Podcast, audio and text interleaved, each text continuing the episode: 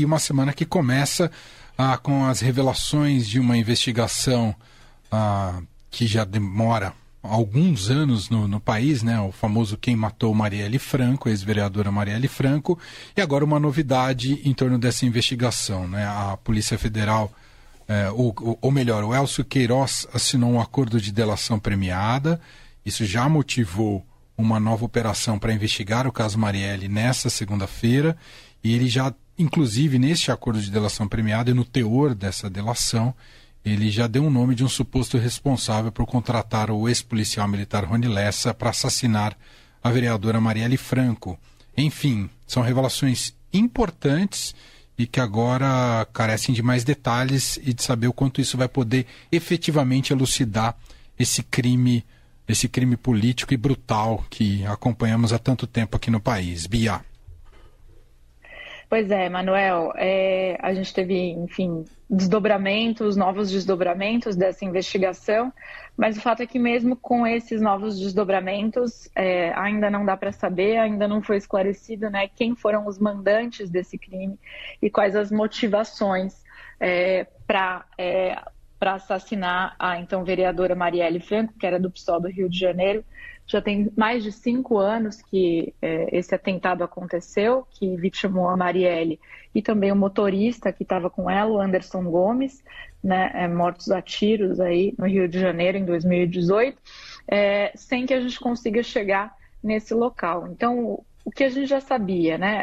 Essa delação premiada que foi assinada pelo ex-policial militar Elcio Queiroz, é, ela confirma algumas coisas que já se sabia né? A gente já sabia que tinha dois ex-PMs envolvidos é, nesse caso, que é o próprio Elcio Queiroz e o Rony Ronald Lessa. Né? Então, ele, o Elcio, confirma aí, confessa a participação no assassinato, confirma também que a execução foi feita pelo Ronald, né, que os tiros foram feitos pelo Ronald. Os dois já estão presos, vão à júri popular e aí ele implica algumas outras pessoas, né, que já estavam no radar também. Ele fala da participação do ex-bombeiro que foi preso hoje, o Maxwell Simões, é, e também de um outro ex-PM conhecido como Macalé, que foi morto, foi executado em 2021.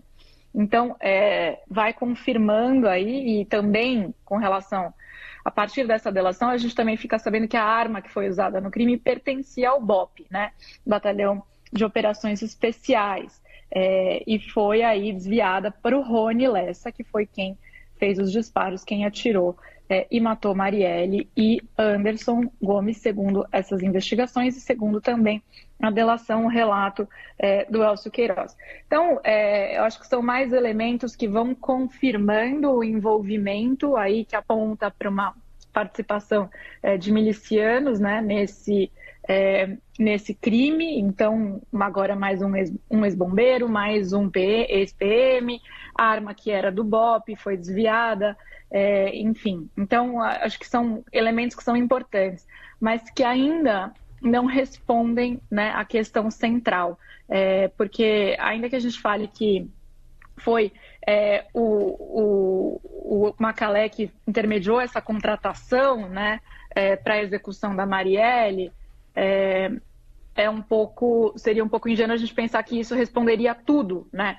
É, de fato, quem está por trás, quais são os interesses, quem foi o mandante. Então, a gente ainda não chegou lá, há mais de cinco anos fazendo essa investigação, mas é um passo importante, um passo que acontece nesse ano, quando a Polícia Federal assume também uma frente de investigação com relação a esse crime, né? Lembrando que em fevereiro, é, sem que a gente tivesse nenhuma resposta para para o crime com essas investigações aí sendo tocadas pela Polícia Civil do Rio de Janeiro, o ministro da Justiça, Flávio Dino, determinou que novas investigações fossem tocadas pela Polícia Federal com auxílio do Ministério Público do Rio de Janeiro, que é quem tem o acesso ao material que é colhido pela Polícia Civil do Rio de Janeiro. Então, não houve um deslocamento da competência, isso não poderia ser feito só se isso fosse federalizado, né? Então, já tentou se federalizar quando a PGR, a Procuradoria-Geral da República, era comandada pela Raquel Dodge, é, ela tentou é, federalizar o caso, ou seja, tirar o caso da investigação estadual e passar para a investigação federal.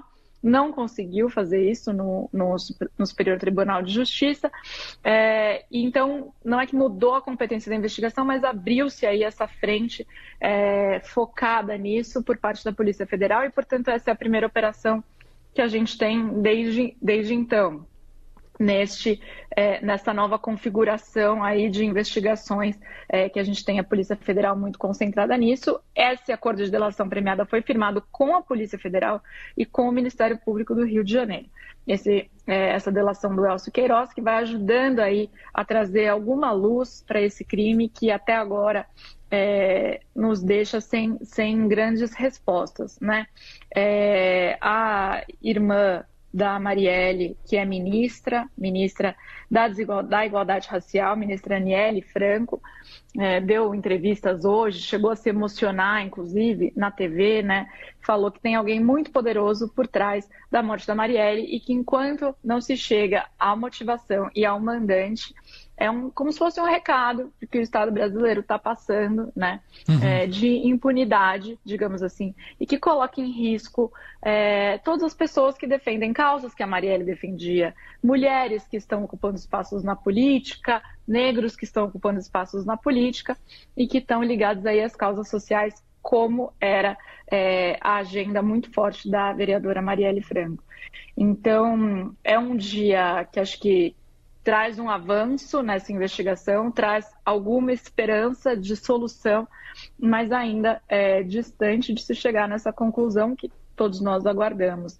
É, o promotor do Rio, que cuida do caso, Fábio Correia, disse que é, um pacto de silêncio foi rompido né, com essa delação é, do Elcio. E eu acho que é isso que a gente espera, né? A gente, como população brasileira, que quer ver é, os responsáveis aí, os responsáveis de fato, né? Não quem contratou, não só quem contratou, não só quem executou, mas quem está por trás disso, é, punido para que o Estado passe a mandar outro recado, né? Que não é o recado da impunidade, sim o recado de que isso não é tolerado num Estado democrático de direito como o nosso. Perfeito, Bia. Perfeito, é isso. Um passo importante, não tem as respostas, mas que seja um passo para chegar a essa elucidação do caso Marielle, uh, que é muito importante a gente conseguir.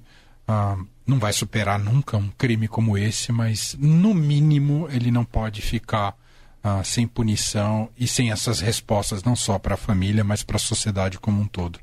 Assim aguardamos e seguiremos acompanhando. Beatriz Bula volta com a gente na quarta-feira aqui no Fim de Tarde Dourado. Obrigado, Bia. Até lá. Eu que agradeço e até quarta.